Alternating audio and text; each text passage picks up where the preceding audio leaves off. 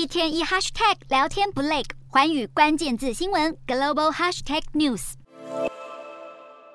美国副总统贺锦丽才刚结束访韩行程离开，没想到北韩再度发射飞弹。这已经是北韩近五天内发射的第三次飞弹，包含二十五号一枚地对地短程弹道飞弹，二十八号两枚短程弹道飞弹，以及二十九号的两枚短程弹道飞弹。根据南韩当局掌握的资讯，北韩这两天都是利用移动式发射台向东部海域一座无人岛发射飞弹。舆论推测，可能是针对近期举行的美韩、美日韩联合军演，或是贺锦丽访问南韩行程。对此，贺锦丽也痛批北韩是残暴的独裁统治国家。而在北韩密集发射导弹之后，南韩总统办公室紧急召开国家安全会议，决定加强三十号美日韩联合军演中的对北韩遏制能力。同时，南韩当局谴责北韩接连违反联合国安理会的行动，并表示将以韩美合作为基础，透过跟友邦及国际社会共同加强对北韩制裁等方式，积极应应。